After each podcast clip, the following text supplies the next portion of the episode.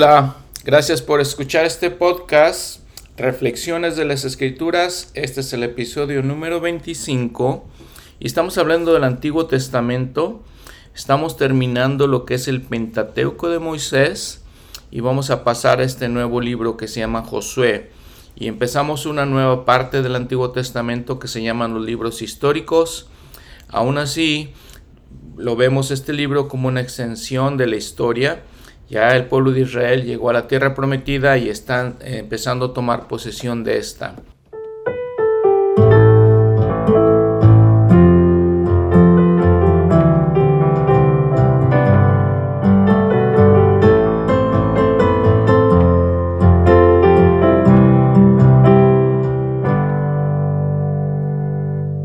Entonces miren, quisiera revisar algunas de las lecciones que hemos aprendido durante todo este viaje del éxodo de los israelitas.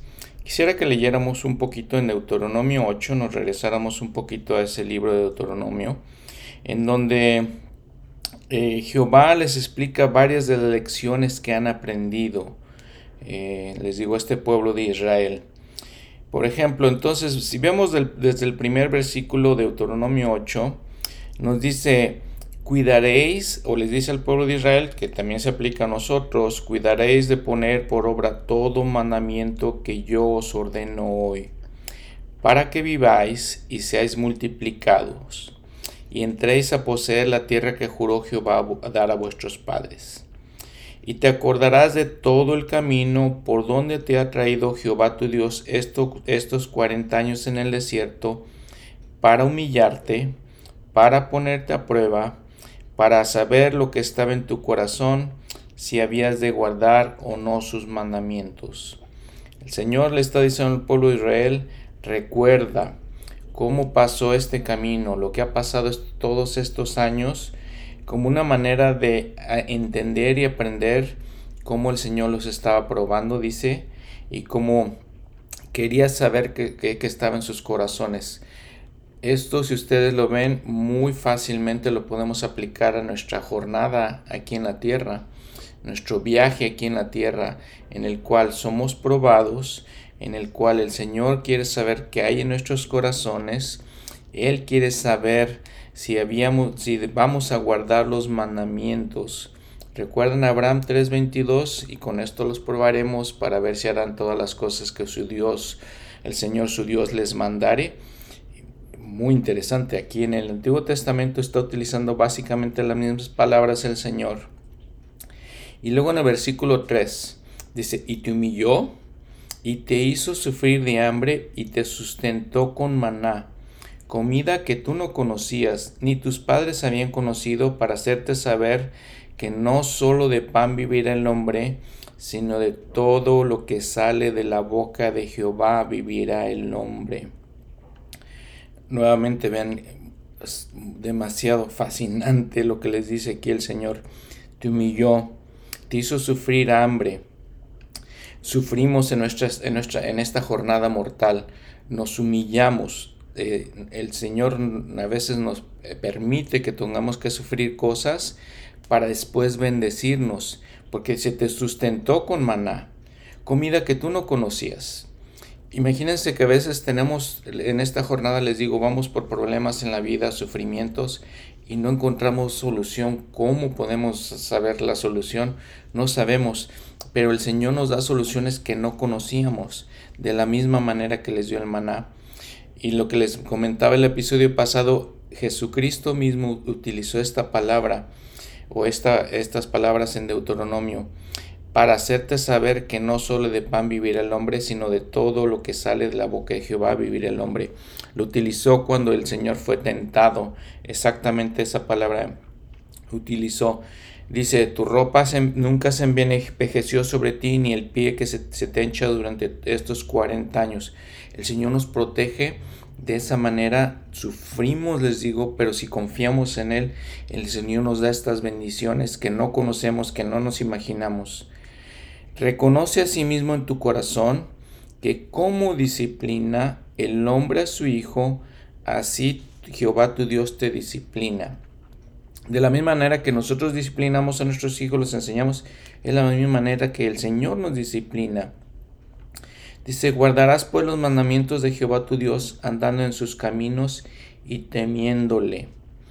Porque Jehová tu Dios te introduce en, un, en la buena tierra, tierra de arroyos, de aguas, de fuentes y de manantiales que brotan en valles y montes.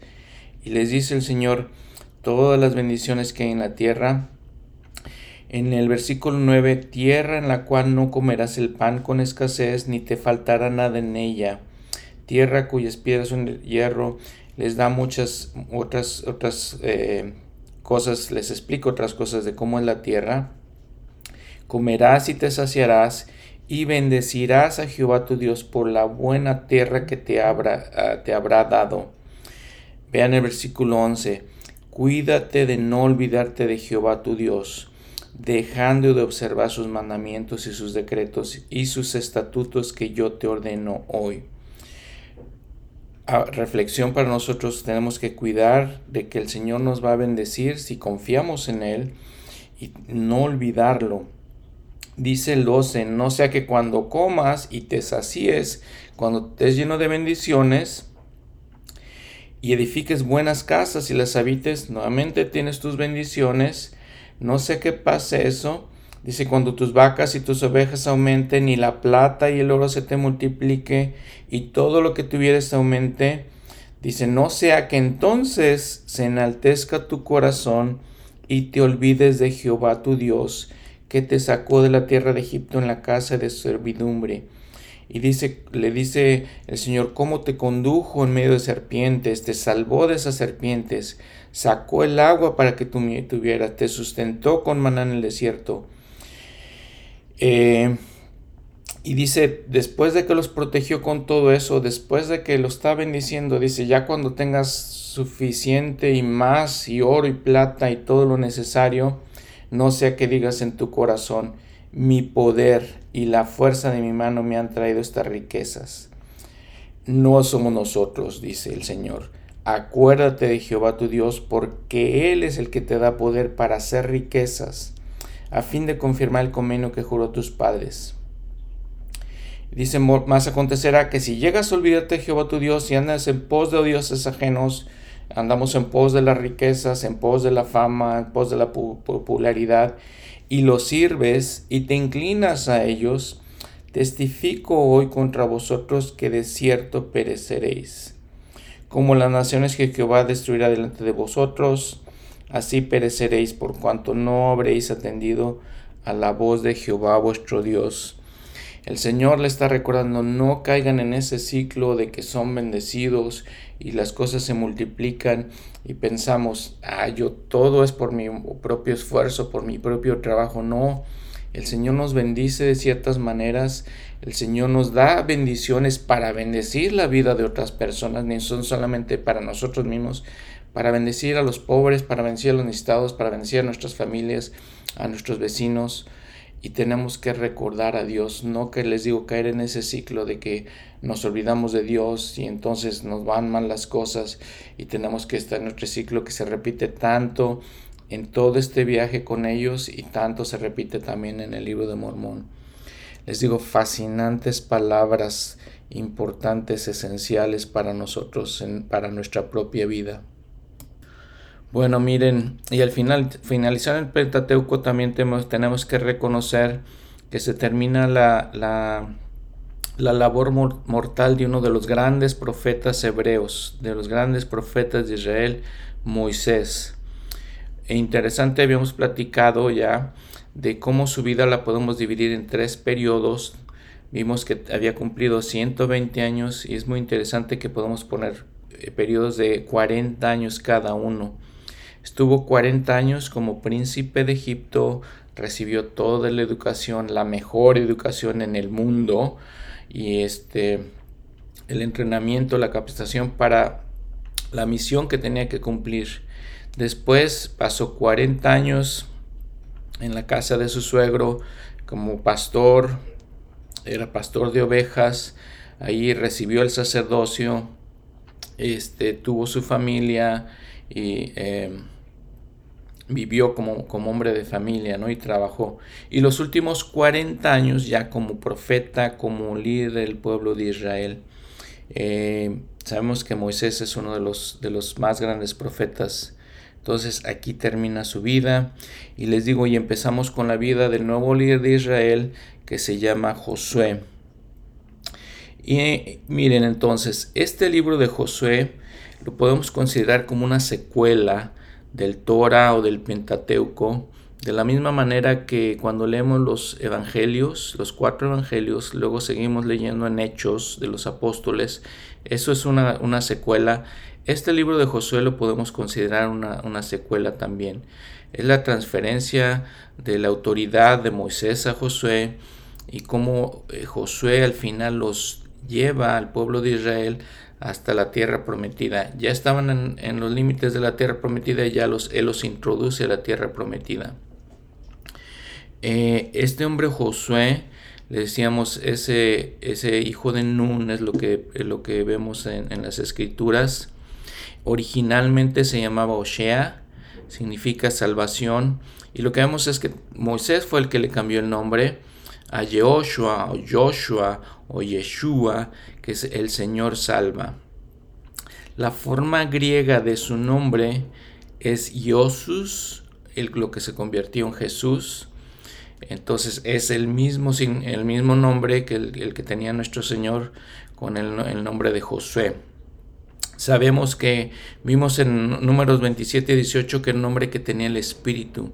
Y habíamos visto eh, muchas eh, eh, experiencias que él tuvo con, con Moisés de muchas maneras. Y, y, vemos entonces también que este libro ya lo, llamamos como libro histórico, empezamos los libros históricos del, Nuevo Testamento, del Antiguo Testamento, perdón el significado es un poquito, o la manera en que se, la narrativa es un poquito diferente, ya nos pasa básicamente la narrativa, toda la historia, eh, y ese es el principal propósito de los libros que, siguen a continuación. Eh, en la Biblia en hebreo ya habíamos visto que está configurada de una manera diferente a a la nuestra Biblia de Reina Valera y esta subdivisión, empieza el libro de Josué con una subdivisión que se llama los profetas antiguos o anteriores. Incluye jueces, primera y segunda de Samuel y primera y segunda de Reyes. Les digo, nuestra Biblia se llaman libros históricos y vemos cómo seguimos con, el, con la historia del pueblo de Israel. Estos libros históricos nos van a llevar hasta el año 586 a.C., cuando sucede la destrucción de Judá, cuando empieza la historia también de, de Leí en el libro de Mormón. Entonces todos estos libros históricos nos van a llevar hasta aquí. Eh, el primer capítulo es la primera revelación que Josué recibe ya como líder de Israel. Y lo vamos a Vamos a empezar a estudiarlo. Bueno, entonces capítulo 1 de Josué. Y aconteció después de la muerte de Moisés, siervo de Jehová, que Jehová habló Josué, hijo de Nun, ayudante de Moisés, diciendo, Mi siervo Moisés ha muerto, levántate tú pues ahora y pasa este Jordán, tú y todo este pueblo, a la tierra que les doy a los hijos de Israel, si recuerdan entonces, el pueblo de Israel estaba acampado del lado este del Jordán y la tierra prometida, estaba del lado oeste del Jordán. Ya se habían eh, distribuido algunas partes de las tierras entre algunas de las tribus como Rubén, como Manasés, eh, pero todavía faltaban los demás tribus que se distribuyeran todo lo demás de la eh, tierra de Canaán. Eh, recuerdan también que Moisés había muerto, más bien dijo el profeta José Smith que Moisés había sido trasladado, eh, más que una muerte regular, había sido trasladado. Y entonces el Señor le da esta revelación a, a, Josué. Y algo que me parece muy, muy, muy interesante es lo que le dice en los versículos 5 y 6. Hablando a, Josué, tiene que pasar la tierra prometida. Dice el 5, nadie te, pondrá, te podrá hacer frente en todos los días de tu vida.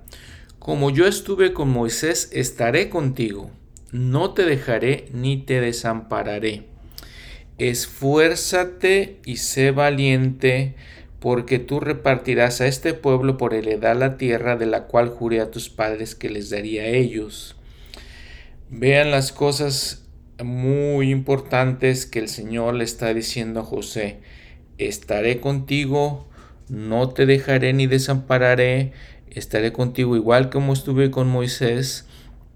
Y luego algo que le repite varias veces a Josué, que de, verdad me parece demasiado interesante para nosotros cuando enfrentamos los desafíos de la vida de los que tanto pues hemos hablado es este que le dice esfuérzate y sé valiente y créanme que personalmente tengo que, recordar siempre esto que nos, que nos dice el Señor de esforzarnos y ser valientes.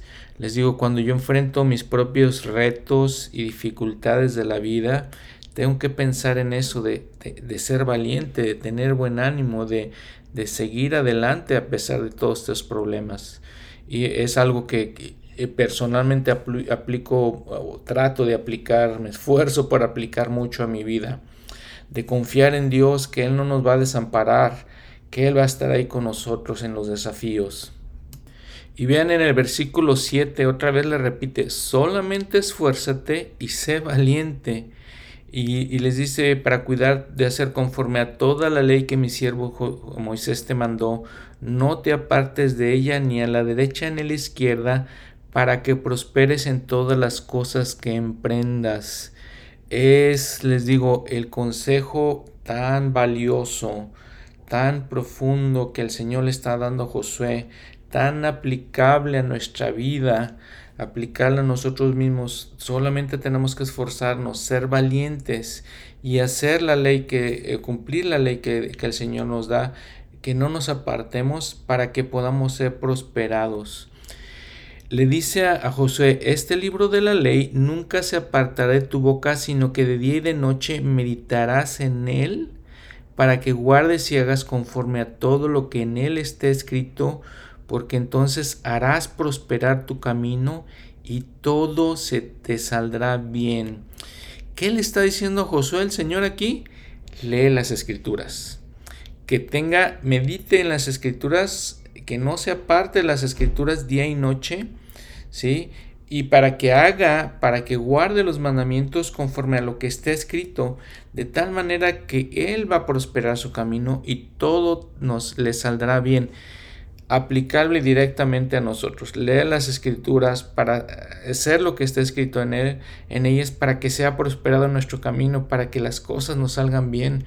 Cuando batallamos con tantos desafíos en la vida, todos los desafíos que nos podamos imaginar con, con nuestra familia, con hijos, con esposos, esposas, con eh, dinero, con enfermedades, todas esas cosas que son desafíos que enfrentamos en la vida. Aquí le está diciendo José, muy aplicable, nosotros tenemos que aplicar estas escrituras a nosotros. En el 9, por tercera vez, mira que te mando que te esfuerces y te esfuerces y seas valiente. No temas ni desmayes porque Jehová tu Dios estará contigo donde quiera que vayas. Eh, o sea, les digo, fascinantes las palabras que el Señor le está, le está diciendo a Josué. Muy, muy interesantes, eh, muy aplicables a nosotros. Y les dices esas cosas el Señor. Y entonces este Josué va a hablar con el pueblo. Eh, habla, por ejemplo, con, la tribu de Gad, la tribu de Rubén y parte de la tribu de Manasés, que les decía, se querían quedar en esa parte del Jordán y les recuerda, se acuerdan en el, episodio pasado que ellos se querían quedar ahí y Moisés les recuerda, ok, pero como ejército necesitan acompañarnos para fortalecernos y pasar al otro lado del Jordán, aunque sus hijos, sus esposas se queden aquí, ustedes los hombres ayúdenos eso le recuerda a Josué. Eh, estas tribus, en el versículo 16, le respondieron a Josué, nosotros haremos todas las cosas que nos has mandado e iremos a donde quieras y eh, para que, nos mandes, ¿no? Em, dice, de la manera que obedecimos a Moisés en todas las cosas, así te obedeceremos a ti. Solamente que Jehová tu Dios esté contigo como estuvo con Moisés. Eso es, me imagino que para José fue muy eh, refrescante, muy reafirmante que estas tribus eh, le confiaron y le dijeron, sí, de la, manera, de la misma manera que, que estuvimos con Moisés, vamos a estar contigo. Y así sucede. Bueno, entonces llegan a una área, eh, una, una ciudad que se llama Jericó. Y la historia de Jericó también es bastante conocida en las escrituras. Es una historia, es una historia interesante también. Encuentran a una mujer que se llama Raab, R-A-H-A-B, ahí lo ven en sus escrituras, Raab. Esta mujer es interesante de varias maneras. Dice, Josué, hijo de Nun, envió desde Sittim dos espías secretamente, los envió a la ciudad de Jericó, dos espías a que vieran cómo estaba la situación. Habíamos la vez pasada hablado, hablado de eso, de cómo el Señor les está diciendo que lo hagan, sin embargo mandan espías para investigar. Yo les había comentado la, cita del, del, presidente Nelson cuando dice, ¿sí? la buena información precede a la revelación. Entonces ellos van y se informan, encuentran entran a la ciudad de Jericó y entraron en esta, dice, y fueron y entraron en casa de una mujer ramera que se llama Raab y se hospedaron allí. Y ven que entonces el, el, rey de Jericó supo que estaban ahí esos espías y empezó a buscarlos. Y esta mujer Raab lo interesante que hace, lo importante que hace es que protege a estos espías.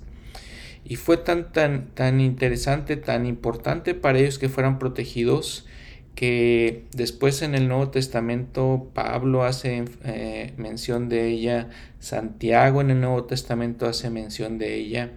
Pero una cosa muy importante, si vemos en Mateo 1.5, sucede que ella está en la genealogía de Jesucristo, en la genealogía del rey David y también en la genealogía de Jesucristo.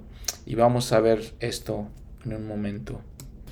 Bueno, miren, eh, en cuestión de esta mujer, se imaginarán eh, pues lo escandaloso que es pensar que una mujer ramera está en la genealogía de, del Señor, entre sus antepasados. Eh, hay gente como el, este historiador Josefo, del que alguna vez hemos, al, que alguna vez hemos citado, y también un este, estudioso de la Biblia que se llama Adam Clark, que identifican la palabra que, eh, está en hebreo eh, en esta narración como zona, Z-O-N-A-H hay versiones antiguas, directamente significa ramera. Estos hombres, Josefo y, este hombre Clark, eh, le identifican viendo más o menos la traducción como que es algo como que significa nutrir, como que ella era la eh, responsable de, uno, de, una, de un hotel, de una posada, y entonces era como anfitriona de esa posada, ¿no? Eh, es un poco difícil saber eso porque número uno era mujer y es difícil pensar, no era costumbre que se usara, que una mujer fuera encargada de, ese tipo de lugares. La otra cosa es que no había muchos de esos lugares, es difícil saber. Pero lo interesante es que si seguimos leyendo ahí en el capítulo 2, fíjense, eh, ahí está la interacción de que los esconde estos dos espías, les digo, el rey de Jericó los anda buscando, obviamente creo que, obviamente creo que los quiere matar, ¿sí? Y dice en el versículo 8, eh, dice, más antes de que ellos se durmiesen, que los espías se durmiesen, ella, Raab, subió al terrado donde ellos estaban y les dijo, fíjense lo que les dice, sé que Jehová os ha dado esta tierra, porque el temor a vosotros ha caído sobre nosotros, y todos los moradores del país están acobardados por causa de vosotros porque hemos oído que Jehová hizo secar las aguas del mar rojo delante de vosotros cuando salisteis de Egipto, y habían oído las otras cosas que había sucedido, que habían sucedido con el pueblo de Israel.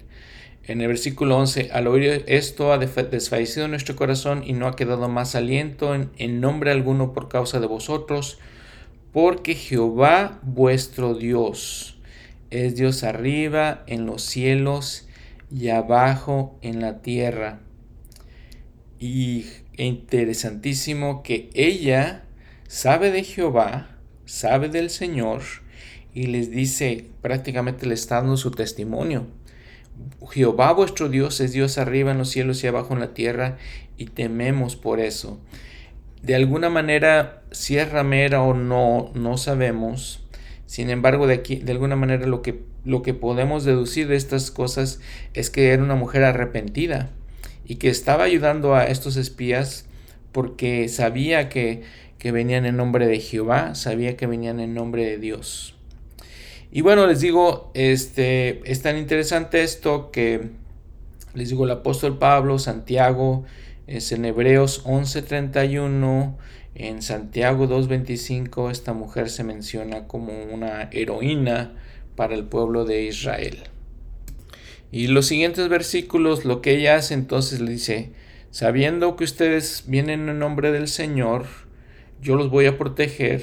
Lo único que les pide es que cuando el pueblo de Israel venga y destruya Jericó, ella y su familia sean salvados, sean protegidos.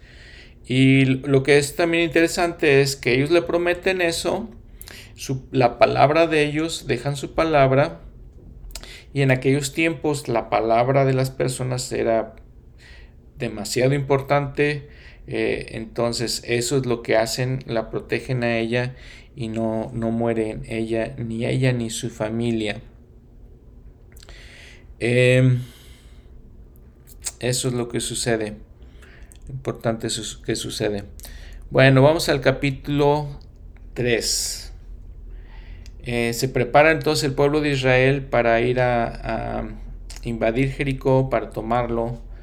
Eh, el Señor les dice, eh, es una historia interesante ahí que les dice, tomen el arca del convenio.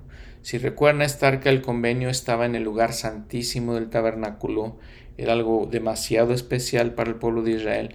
Toman el, arca del convenio, dice que tienen que marchar a, a Jericó y luego tienen que dar siete vueltas y cuando Josué les diga van a entren a destruir el pueblo lo destruyen van a tocar las unas trompetas y van a caer los muros de Jericó para que el pueblo de Israel pueda entrar.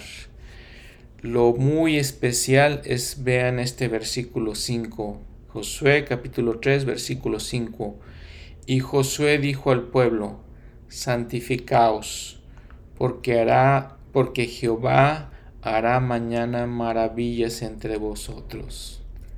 Santificaos, porque Jehová hará mañana maravillas entre vosotros.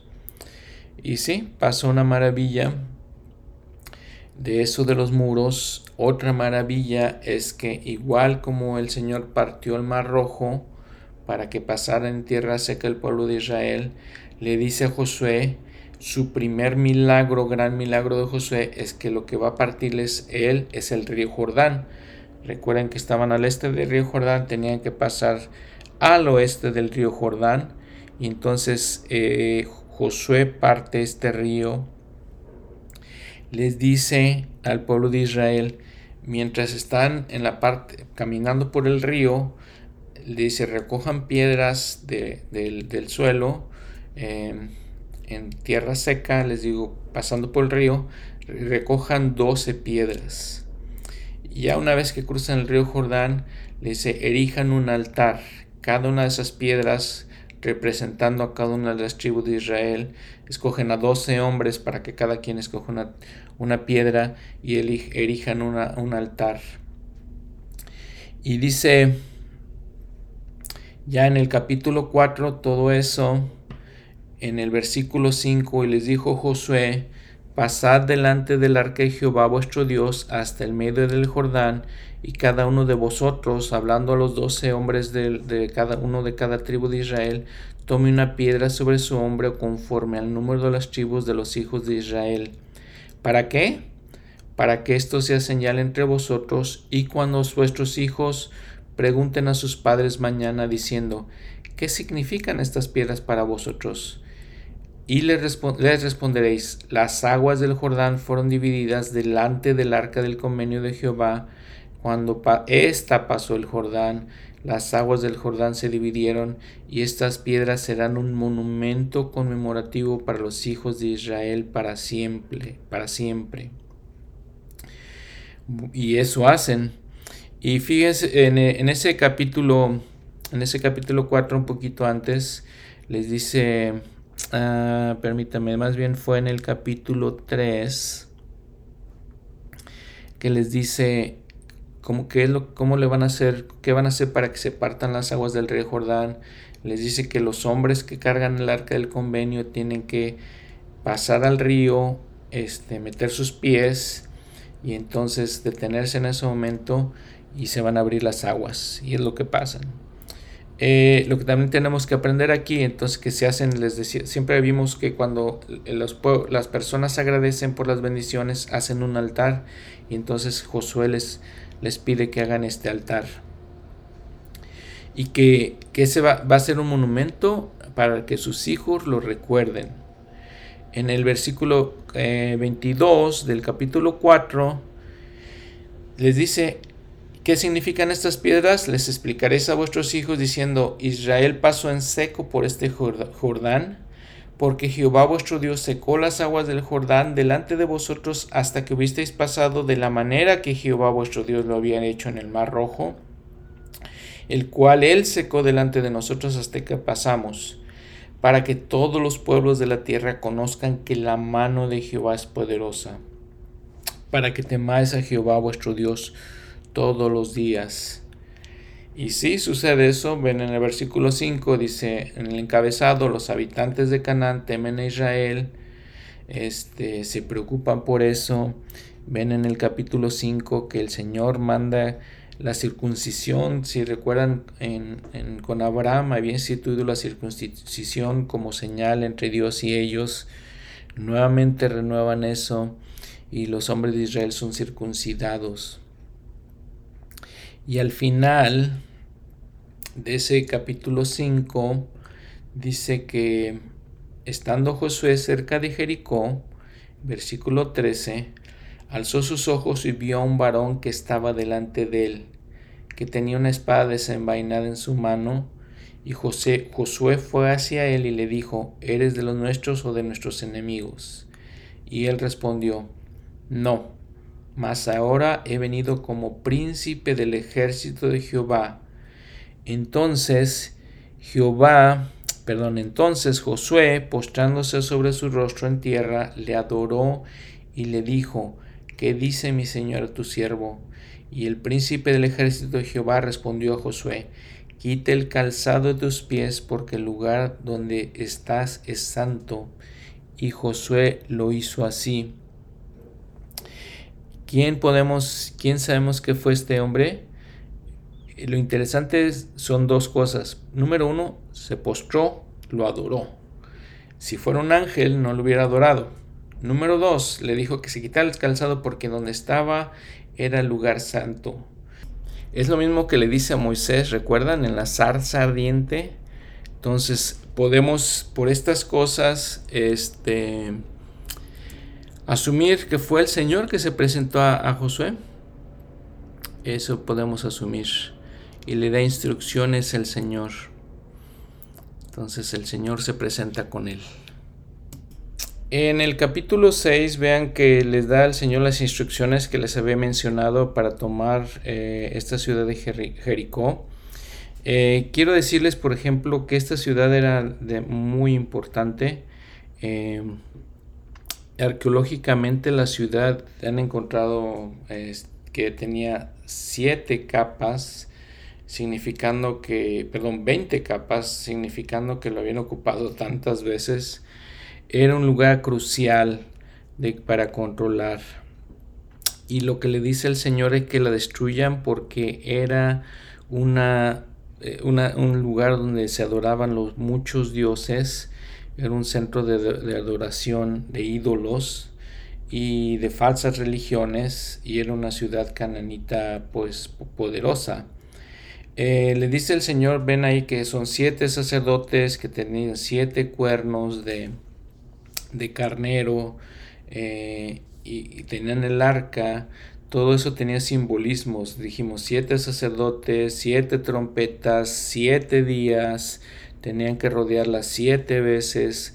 Recuerdan que habíamos hablado del siete, el número siete, que significaba algo completo. Entonces el Señor completamente los estaba ayudando en esta batalla. Muy parecido a los siete, días de la creación. El arca del convenio simbolizaba la presencia de Dios ahí y, parece que hubo un, podemos decir que hubo un este, terremoto que destruyó las, los muros de la ciudad y el pueblo de Israel tomó, la tomó de esa ciudad para, para ellos. Habría que mencionar que, como les decía, como era un centro de adoración de ídolos muy importante, el Señor específicamente les dice, no, destruyen completamente la ciudad, todo lo que hay en la ciudad. Y también tenemos que, mencionar que lo único que no destruyen es a Raab. Y dice sus hermanos, por ejemplo, el 6.23 dice sus padres, su madre, sus hermanos, todo lo que era suyo es preservado de acuerdo con el, la promesa que le habían hecho. Y este versículo 27, estuvo pues Jehová con Josué y su nombre se divulgó por toda la tierra lo que le había dicho el Señor, yo te voy a apoyar, yo te voy a proteger, yo te voy a dar fuerza, lo hace el Señor. Y entonces los israelitas empiezan a reconocerlo más, más eh, enfáticamente como el líder de ellos. Y entonces ven en el capítulo 7 sucede algo también interesante porque dice en el versículo 1, y habían estos hombres, uno se llamaba Acán, hijo de Carmi, hijo de Sabdi, hijo de Sera, de la tribu de Jehová, tomó del anatema. Recuerdan que habíamos dicho que anatema es como, como algo maldito. Si ven ahí la nota al pie de la página, tomó del botín traído de Jericó que había sido consagrado al Señor, que les había dicho que no tomara nada. Este hombre acá lo tomó. Y entonces van a la siguiente batalla, van a, este, a Ai con H, y les dice el Señor, que, más bien, perdón, Josué les dice, envía a hombres desde Jericó hasta Ai, y dice los, la geografía de dónde estaba esta ciudad, y dicen como espías para reconocer otra vez, y le dicen a Josué, no suba todo el pueblo, sino que suban como dos, tres mil hombres y tomarán ahí, no te no fatigues a todo el pueblo, podemos ahorrar fuerza, ¿no? Para no, no ir todos. Y así lo hacen, no suben todos y ¿saben qué pasa? Los derrotan al pueblo de Israel. Ahorita vamos a ver por qué. En el versículo 6, capítulo 7, versículo 6, entonces Josué rasgó sus vestidos, se postró en tierra sobre su rostro delante del arca de Jehová hasta caer la tarde. Y dice que él y los ancianos de Israel echaron polvo sobre sus cabezas Vean su nota 6a, es decir, es un, era un símbolo de aflicción. Recuerdan que lo, ya lo habíamos hablado algunas veces. Jacob, este, cuando sucedieron las, sucedían problemas con sus hijos, lo hizo también. Entonces rasgaban los vestidos, echaban polvo sobre sus cabezas, cenizas. Y dice Josué, eh, era una señal, les digo, de aflicción. Aquí está Josué afligido. Ah, Señor Jehová, ¿por qué hiciste pasar este pueblo el Jordán para entregarnos en las manos de los amorreos? Y de alguna manera se queja con el Señor. Este, en el versículo 10, vean. Y Jehová dijo a Josué, levántate. ¿Por qué te postras así sobre tu rostro? ¿Por qué lloras como le está diciendo? ¿Por qué te pones a, llorar? En el 11, Israel ha pecado y aún han quebrantado mi convenio que yo les había mandado, pues han tomado del anatema y hasta, se han, eh, hasta han hurtado y también han mentido y lo, lo, han guardado entre sus enseres. Por esto los hijos de Israel no pueden hacer frente a sus enemigos.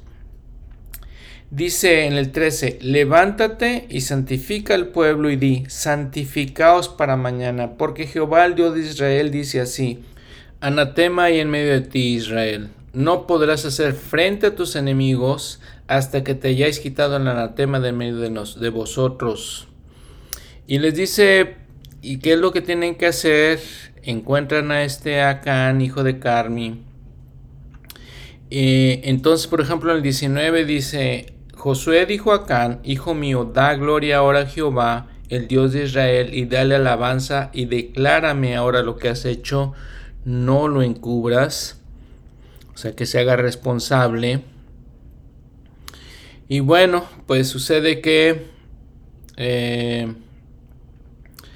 ya se hacen cargo de eso el pueblo de Israel y siguen con el plan que tenían de que tenían que ir a tomar este pueblo de Ai, con H y, latina al final. Y vemos algunas de los, las, las, cosas que hace el pueblo de Israel, muy parecidas a la, la, guerra en el libro de Mormón, muy parecidas a esas.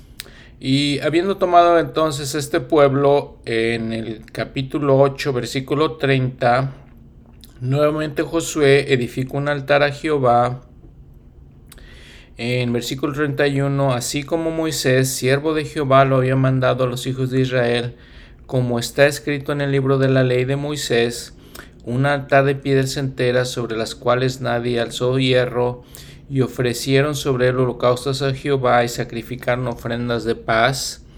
Recuerden que lo importante de todo esto es que recuerden que eran señales de agradecimiento, de que estaban agradecidos, de la misma manera que nosotros tenemos que estar agradecidos por las bendiciones. 32. También escribió allí sobre las piedras una copia de la ley de Moisés, la cual había eh, escrito delante de los hijos de Israel.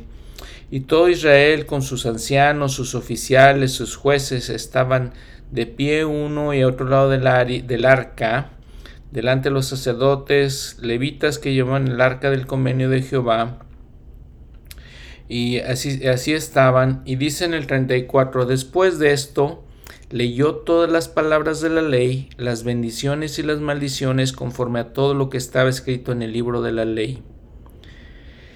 Y se leyó a todos para que recordaran la ley básicamente.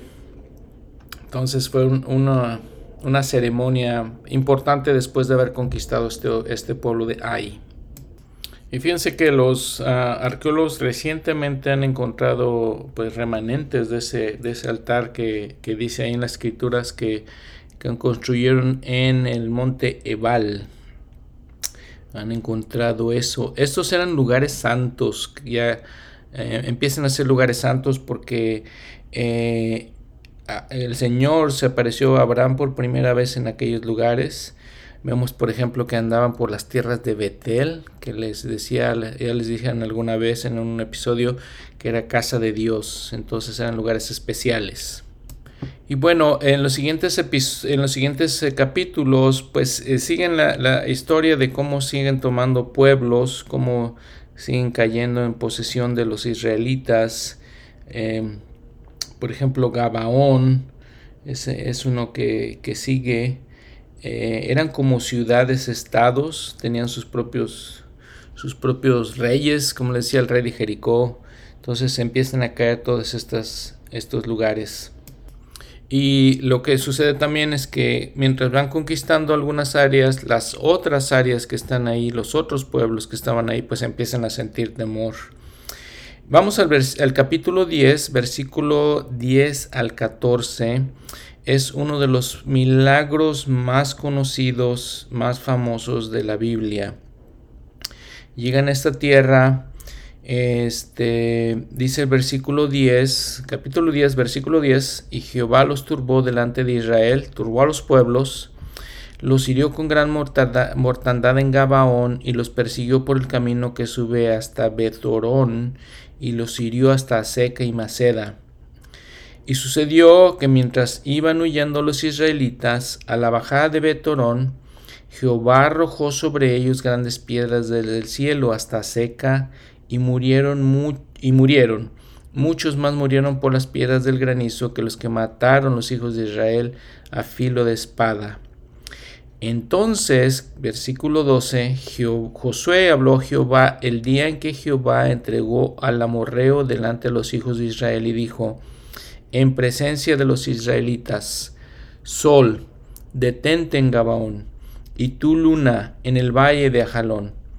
Y el sol se detuvo y también la luna hasta que la gente se hubo vengado de sus enemigos.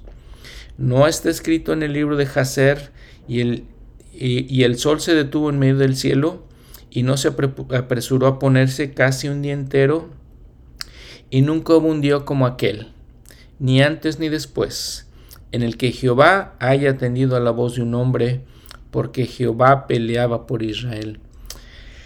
Y lo que siempre les digo, impresionante, lo que hace Josué aquí, detuvo el sol para que pudieran seguir con sus conquistas en un solo día. Entonces, no se, no se puso el sol, tuvieron sol todo el día, no se puso la luna. Les digo, es, un milagro de los más importantes, los más grandes de la Biblia. Vean en el versículo 13, eh, su nota al pie de la página eh, B, donde dice el libro de Jacer es unos libros que no están, están perdidos, dice ahí escrituras que se han perdido, no tenemos esas escrituras. Em, por ejemplo, la explicación en, el, en, los capítulos estos, en los versículos 12, 13 y 14, se parece a, lo que sucede en el Amán 12, del 13 al 17, muy parecido. Eh, pues sí, uno de los más grandes milagros y siguen las conquistas en el capítulo 11. Eh, fue una de las conquistas más grandes, una de las victorias más grandes en Azor con H y Z. Lo ven ahí. Esa conquista, les digo, fue una victoria muy grande. Ese lugar se quedó inhabitado por miles de años y hay hasta 21 niveles de ocupación, ¿no? Buscan los arqueólogos los niveles de las ciudades y entonces ven que son ocupadas una sobre la otra, encima de la otra. Es algo que se ve mucho en México, por ejemplo, como los españoles construían eh, eh, edificios sobre templos eh, aztecas y templos mayas. Entonces aquí también ven los arqueólogos, analizan todas esas cosas. Esto pasó en Acor, en Azor, perdón. Este han encontrado también los arqueólogos eh, ruinas de, ciudades que destruyó Josué. Eh, por ejemplo, en el versículo 11 del capítulo 11, que dice que prendieron con fuego este, este lugar Azor y este, han encontrado cenizas de esos fuegos y más, más este, más evidencia de estas conquistas. Y en este capítulo 11, por ejemplo, en el 23, eh, versículo 23, tomó pues Josué toda la tierra conforme a todo lo que Jehová había dicho a Moisés, y le entregó, la entregó Josué a los israelitas por heredad, conforme a la distribución de sus tribus, y la tierra reposó de la guerra eh, hay varias maneras de ver las guerras. Los estudiosos de las guerras, pues puede ser una conquista completa. Como les digo, pasó en Latinoamérica con los españoles, con, con las, las, tribus que, o los pueblos que moraban aquí en, Latinoamérica. Esas son algunas conquistas. Estudiosos de la Biblia dicen, más que una conquista, fue como una asimilación, una incursión se establecieron ahí los israelitas más que otra cosa. Le digo, pues es cuestión de, de ver, de la perspectiva que le damos, ¿no? Bueno, miren, aquí vamos a hacer una pausa, o más bien si quieren pausar su podcast Y entonces vayan a su ayuda para estudio de las escrituras y vean el mapa número 3, la división de las 12 tribus. Ahí van a ver eh, el mar de Galilea, el mar muerto y entre esos dos mares está el río Jordán. El mar de Galilea está al norte. Galilea es el área donde eh, en ahí estaba Nazaret, ahí es donde creció Jesucristo. Quiero aclarar que en un episodio anterior dije que Jesucristo nació en Nazaret. No, claro que no. Él nació en Belén, pero creció en Nazaret, por eso se le consideraba nazareno. Y entonces ahí arriba en el norte van a ver el mar de Galilea, abajo van a ver el mar muerto, y ahí en medio de eso eh, eh, iba el río Jordán. Entonces van a ver de su lado derecho hacia el este el área para Manasés, el área para Gad y el área para Rubén. Y hacia el oeste van a ver las demás tribus, así estaban distribuidas, así se pusieron los límites. Por ejemplo, interesante, eh, van hacia a su lado izquierdo, al oeste, suroeste, lado izquierdo hacia abajo está la tribu de Judá. Vean que allí en, en Judá está Belén, ahí nació el Señor está Hebrón, ahí en el área de Benjamín está Jerusalén, allá arribita, son áreas importantes, y luego más arriba está Efraín, el área de Efraín, ahí está Betel, Silo, y les digo, si vamos hasta allá arriba, al mar de Galilea, está la tribu de Neftalí de un lado y la tribu de Manasés del otro lado. Muchas cosas pasaron eh, este, en, la vida del Señor, les digo, ahí creció la mayoría de los apóstoles venían de esa tierra de Galilea, eran la mayoría de ellos eran galileos. Entonces, para que se den una cuenta, más o menos cuenta de cómo se, se distribuyeron las tierras y lo que representa toda esta área de Canaán, lo que conquistaron el pueblo de Israel.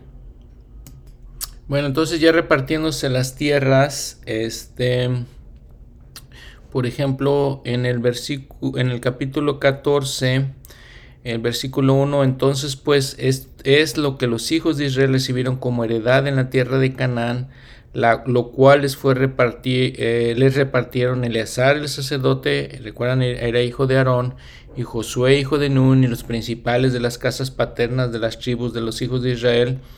Por sorteo se les dio su heredad como Jehová lo había mandado por medio de Moisés que se les diese, que se diese a las nueve tribus y a la media tribu, que eran los que faltaban de, tierras. Em, ya explica todas esas cosas. En el versículo 13, eh, recuerdan a Caleb, de todas esas generaciones que habían salido del pueblo de Egipto, nada más quedaba Josué y Caleb, lo habíamos platicado porque fueron los siervos, los espías que fueron diligentes y fieles y dice Josué entonces, capítulo 14, versículo 13, Josué entonces le bendijo a Caleb y dio a Caleb, hijo de Jefone, a Hebrón por heredad. Eh, por tanto, Hebrón llegó a ser de Caleb, hijo de Jefone, le dio prácticamente una ciudad por su fidelidad.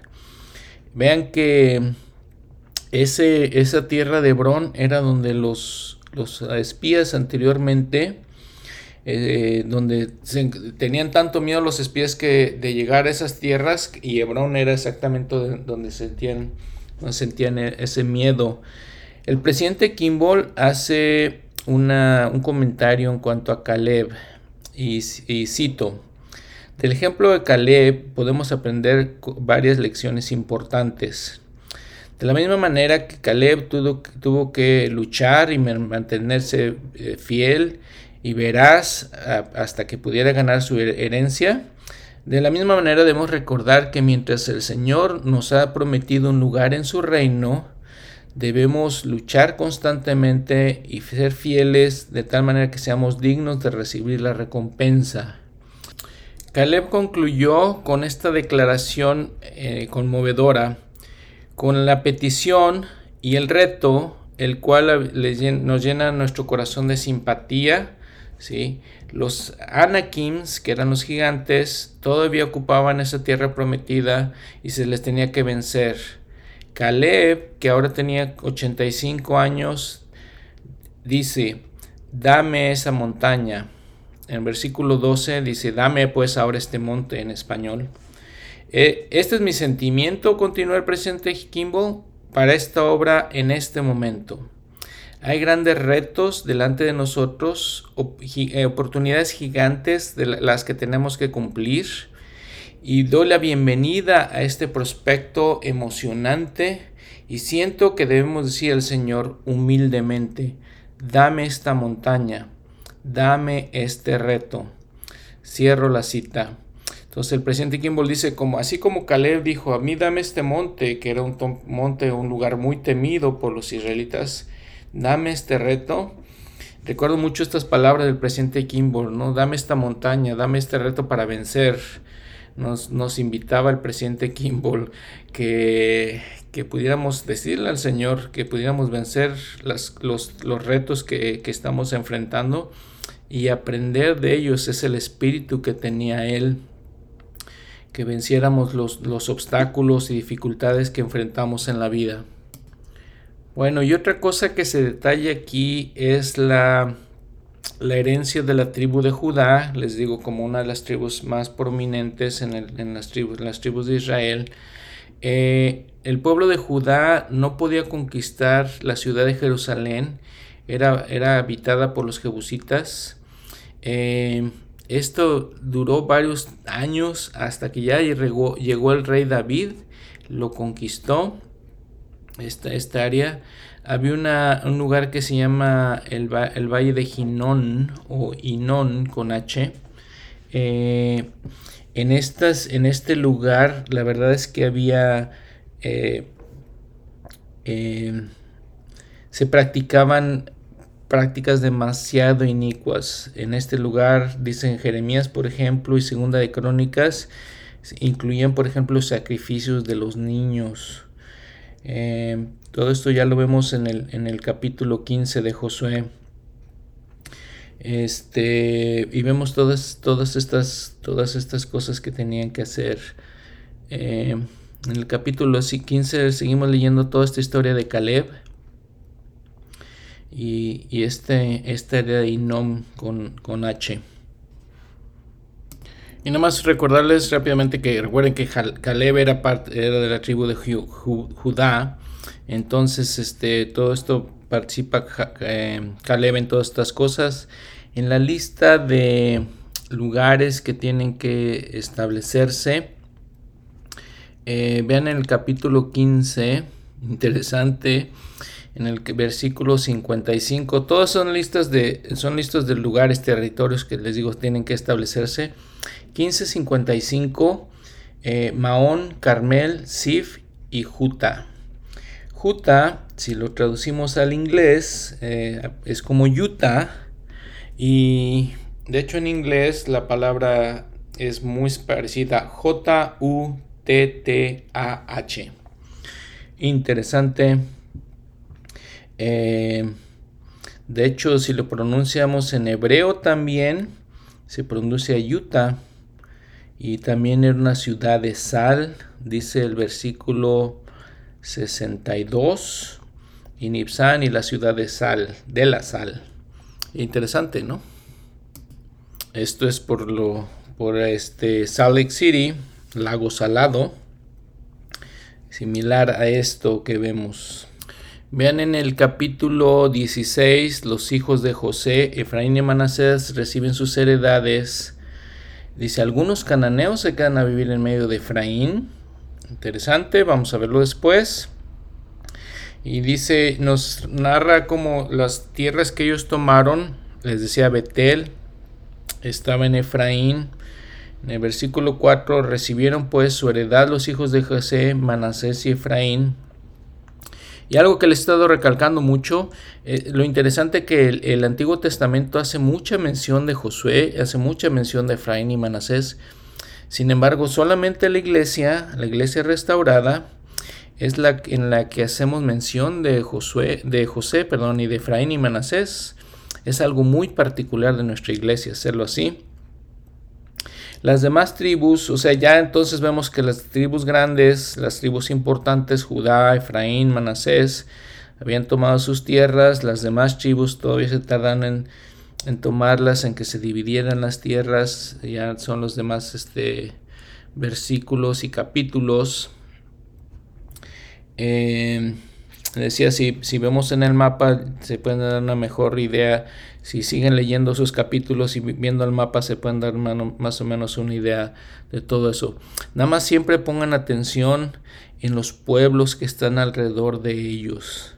Ese es un tema que ya habíamos tocado en algunos, en algunos otros episodios de por qué el Señor permite pues que se destruyan a todos estos pueblos, por qué permite que, que haya un castigo tan severo, tan extremo en estas situaciones.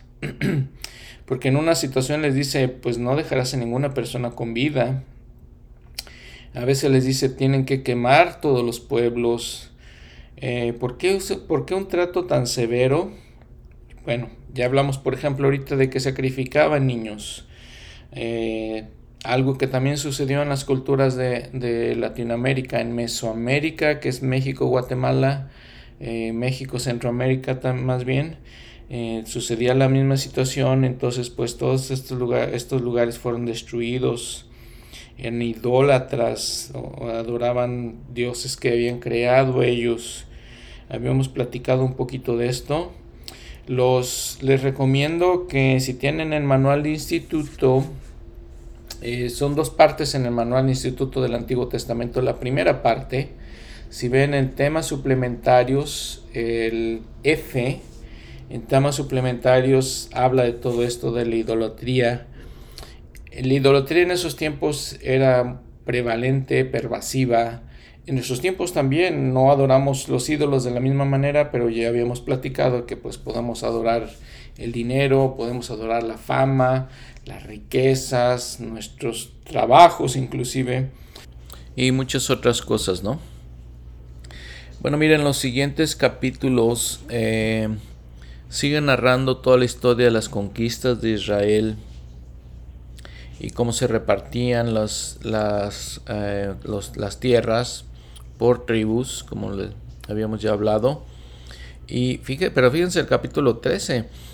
En el versículo 1 dice, y Josué, ya viejo, entrado en años, cuando Jehová le dijo, tú eres ya viejo de edad avanzada y queda aún mucha tierra por conquistar. Y se ve toda la tierra, describen todas las cosas que son de las tierras por conquistar.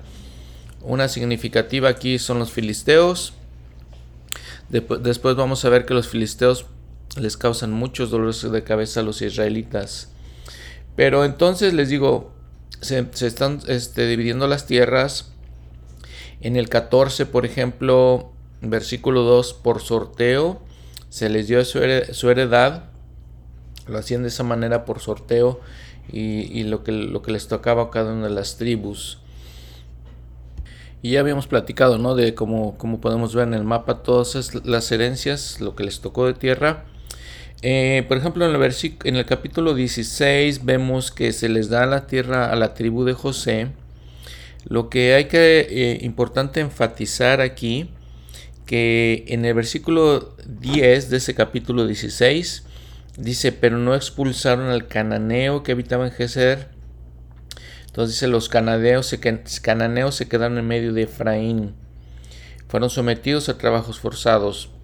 Pero aún así, el, no hacer esto les causó muchos dolores de cabeza a los israelitas, principalmente porque se empezaron a mezclar sus creencias y sus dioses y su idolatría y afectó, los afectó demasiado espiritualmente.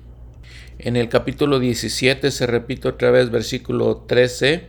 Aconteció que cuando los hijos de Israel llegaron a ser fuertes, hicieron tributario al cananeo, o sea, tomaron tributos de ellos, mas no los expulsaron les digo que les causó demasiados dolores de cabeza.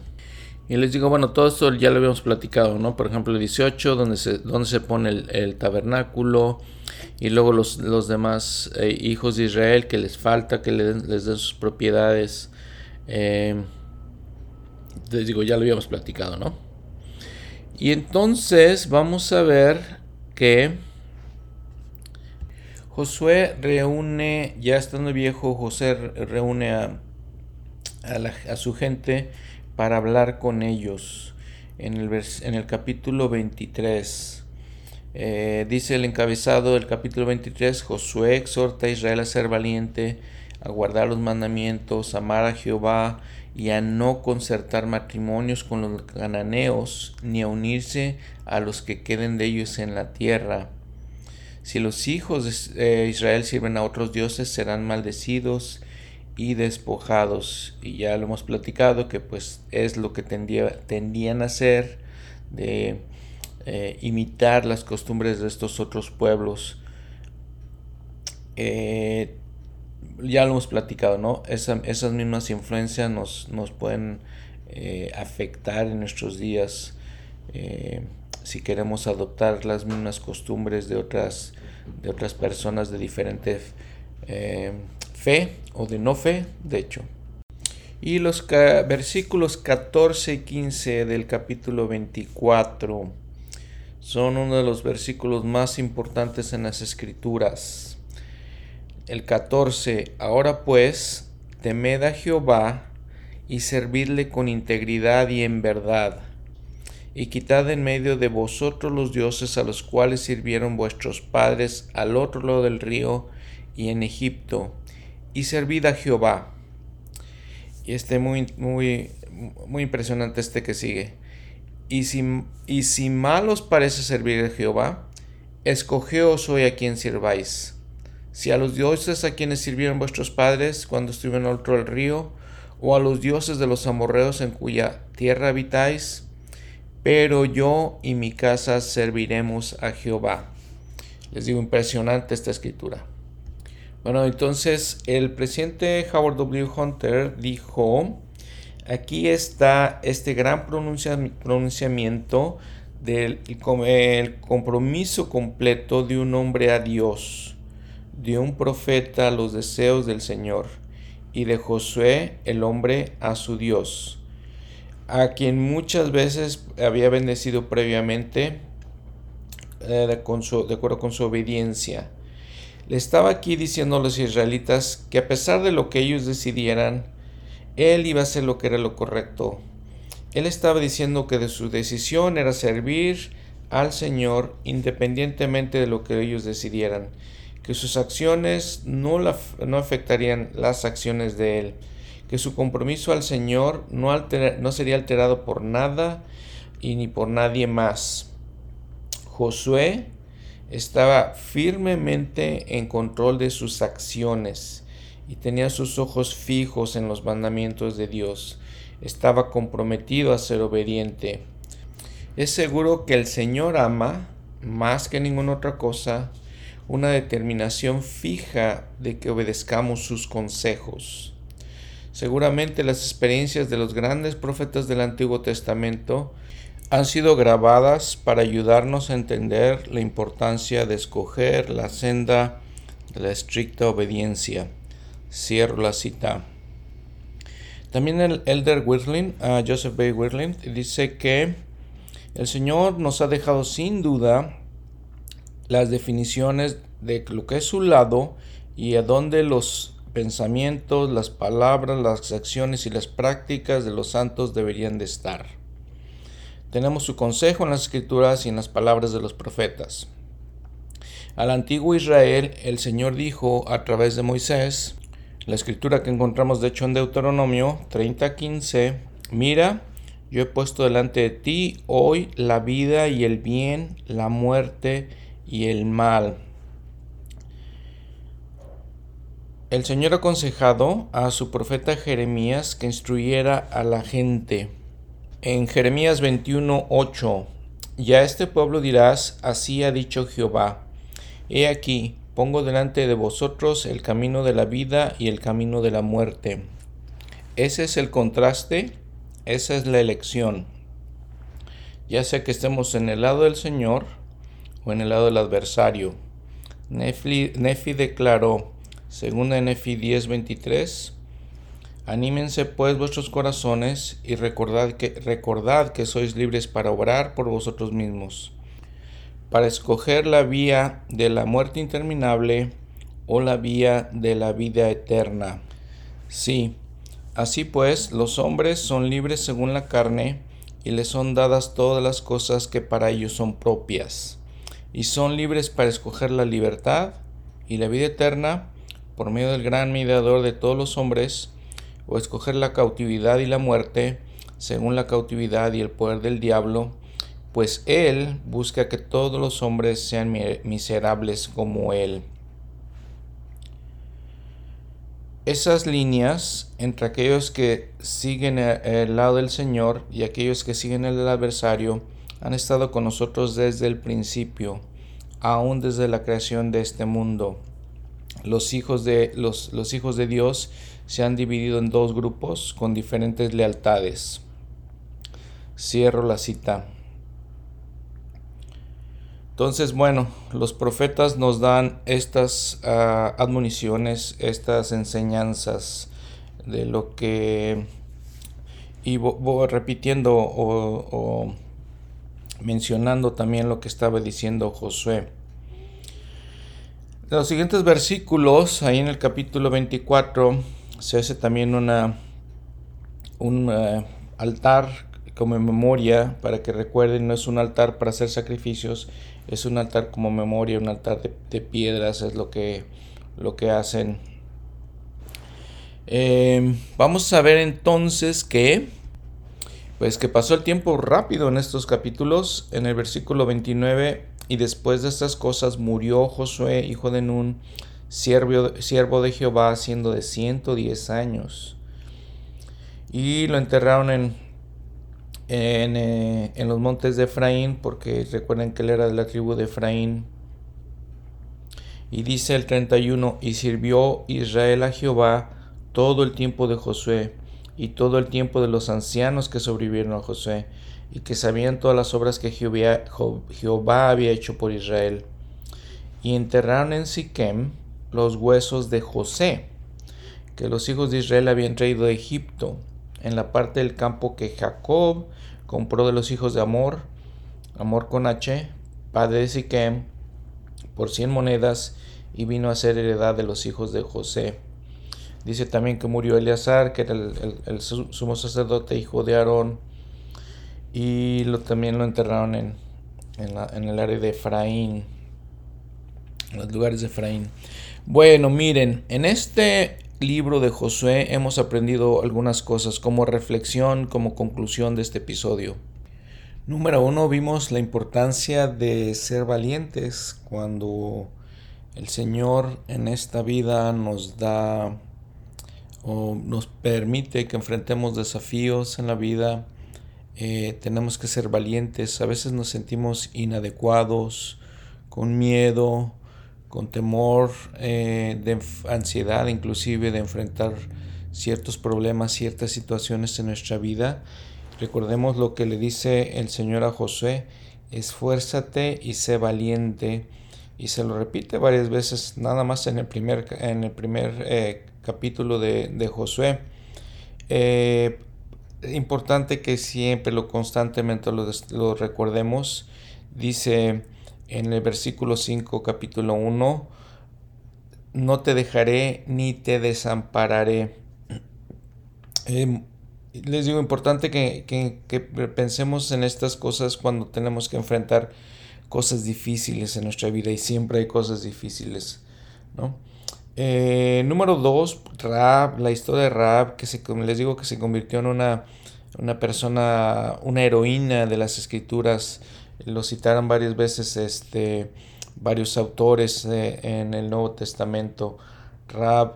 Y si piensan que, todas las cosas en las, a las que, le afectaban a ella, número uno era gentil, número dos era mujer, número tres era una ramera. Y entonces el Señor eh, la usa para bendecir al pueblo de Israel es un ejemplo de cómo el Señor nos usa a pesar de todas nuestras imperfecciones. Tenemos imperfecciones, ustedes y yo, eh, y tal vez pensamos a veces que pues, no podemos porque tenemos esas imperfecciones y no podemos acercarnos a Dios. Creo que es una es uno de las más eh, de las cosas más serias con las que nos ataca el adversario, pensar no soy lo suficientemente bueno, no puedo con esto, no puedo guardar estos mandamientos, no puedo vencer estas, estas situaciones. Sin embargo, ahí está Raab y, la mujer tan especial que llegó a estar en, entre los antepasados del mismo Señor Jesucristo. Entonces, cuando pensamos en eso, pensemos en la bondad de Dios, en su longanimidad, en que Él nos perdona y es misericordia con nosotros y nos usa como instrumentos a pesar de cualquier debilidad eh, de las que, ya, mencionamos, por ejemplo, en, el caso de Raab. Fíjense, leyendo lo que les había comentado en Santiago, en el Nuevo Testamento, Santiago capítulo 2, eh, nos habla específicamente de esta mujer. Nos habla en el, versículo, el capítulo 2, los versículos 23 en adelante, ¿sí? Dice, por ejemplo, Abraham creyó a Dios y le fue contado por justicia y fue llamado amigo de Dios. Vosotros veis, pues, que el hombre es justificado por las obras, no solamente por la fe. Asimismo, Raab, la ramera, no fue justificada por las obras cuando recibió los mensajeros y los envió por otro camino, porque como el cuerpo sin el espíritu está muerto, así también la fe sin obras es muerta. Muy interesante que Santiago usa el ejemplo de Raab para, para enseñarnos el principio de que la fe sin obras es muerta. Otra reflexión, vean cómo Dios cumple sus convenios, sus promesas eh, lo repite constantemente este, el Antiguo Testamento constantemente, el convenio que he hecho contigo, estoy cumpliendo el convenio, mi parte del convenio, el Señor le está recordando al pueblo de Israel que su parte ya la cumplió, la está cumpliendo y que todo lo que han hecho lo han hecho porque Él se los ha dado, porque Él los ha fortalecido, porque no por su propia fuerza, no por sus propios esfuerzos siquiera, sino porque Él se los, se los da y les dio las tierras, la tierra prometida, cumpliendo, les decía, su parte del convenio. Otra cosa importante que, leemos este, es, es, la importancia de las escrituras. Y unas cosas más para mencionar. Recuerden, siempre hablamos, todos los profetas son un símbolo, un tipo de Jesucristo. Josué es, es también eso, porque llevó al pueblo de Israel a la tierra prometida. El la principal misión del Señor, de nuestro Señor Jesucristo, es regresarnos a la presencia de nuestro Padre Celestial como la tierra prometida. Recuerden que su nombre, Josué, viene, es la misma raíz de Jesús. Entonces en todo eso es, parecido eh, Josué al Señor. Otra situación es los eh, el, el, escritor eh, Adam Clark que es un estudioso de la Biblia, no miembro de la iglesia, quiero decirles, menciona cómo se establece la iglesia, en aquellos tiempos y le llama la iglesia judaica. Eh, les he eh, explicado varias veces o mencionado varias veces que he tratado de enfatizar mucho todas las similitudes entre la iglesia eh, que establece Moisés, que establece Josué y todos los convenios y todas las ordenanzas y todo y la manera que está organizada, les digo, les he enfatizado mucho con la iglesia en los tiempos de Jesucristo, con la iglesia restaurada en nuestros tiempos, todas son iguales, las mismas organizaciones, les digo, los mismos convenios. Les digo, este hombre Clark lo, lo menciona como la iglesia judaica, lo podemos tomar así simplemente para hacer las, esas diferenciaciones, pero podemos saber, les digo, por todas esas semejanzas, que la iglesia es la misma en aquellos tiempos del Antiguo Testamento, en los tiempos del Nuevo Testamento con nuestro Señor y en nuestros tiempos como fue restaurada. Eh, una cosa más que quiero mencionarles, esto ya más bien es como una situación más de, de cultura que otra cosa, porque vamos a hablar varios varias veces de estos ídolos que los cananitas adoraban. Les decía que si van a su manual del Antiguo Testamento, si tienen un manual de, de, instituto, si van a, también a, su, a su teléfono o a su aparato digital. Ahí pueden también bajarlo en, Gospel Library de la iglesia. Ahí también está el manual. Pero nada más quiero mencionarles los dioses que, eran conocidos cuando hablen los profetas en el futuro. Eh, van a hablar de esos dioses para que estemos entendamos un poquito mejor el Antiguo Testamento. Astoret es uno de ellos, o este Astarte también se le llama, Baal con doble A, Baal, Kemosh, Dagón, Molech eh, o Moloch, todos ellos son dioses que ellos adoraban. Y les digo, los vamos a, los vamos a ver, los vamos a, revisar a todos estos dioses. Eh, entonces les decía también que este libro de Josué es, empieza con los libros históricos y todos estos libros que vamos a ver en, el, en el futuro son libros históricos. Los libros históricos llegan hasta el punto en el que los israelitas, específicamente las tribus de Judá y Benjamín, son llevados a Babilonia. Ahí se termina, se termina la historia. Ahí entonces terminan los libros históricos.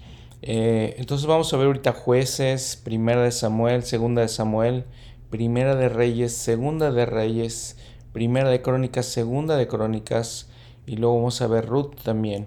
Todos esos son libros históricos. Y entonces después vemos un poco de poesía y vemos profecías. Vemos Isaías, Jeremías, Oseas, Joel. Todos ellos eran profetas eh, que dan profecías que vivieron en la historia de la que ya hemos contado. Entonces nos regresamos un poquito para ver estos, estos profetas que vivieron durante esos tiempos en la historia. Y luego después vamos a regresar otra vez qué es lo que pasa después de que eh, el pueblo de Israel es conquistado, es llevado a Babilonia y otras partes. Entonces vemos el regreso, vemos los profetas que crecieron en esos tiempos, nacieron en esos tiempos y vemos el regreso del pueblo de Israel a la tierra prometida.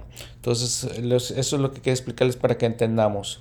Libros eh, eh, históricos ahorita, y luego vamos a ver libros poéticos, y luego vamos a ver libros proféticos, que es regresarnos otra vez a la historia de Israel que ya habíamos comentado, entonces para que vean ahí nos, no nos confundamos con eso.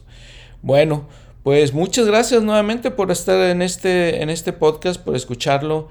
Eh, sinceramente, nuevamente quiero repetirles la importancia de toda la cantidad de información, la cantidad de cosas que conocemos ahora en nuestros tiempos para que podamos entender mejor las escrituras, para que podamos entender mejor las enseñanzas que están en las escrituras, como siempre les digo, aplicarlos a nosotros mismos, pero sintámonos bendecidos por estas cosas, es lo que me, me quiero referir.